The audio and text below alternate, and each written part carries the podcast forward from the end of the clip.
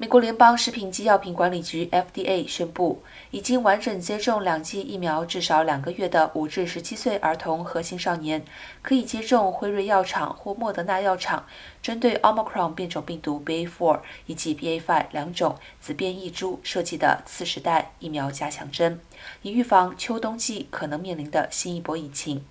FDA 的生物评估及研究主任马克思也说。疫苗仍是目前预防新冠最有效的方法。虽然儿童重症率低于成人，但是随着疫情变化过程中，确实有越来越多的儿童染疫并住院。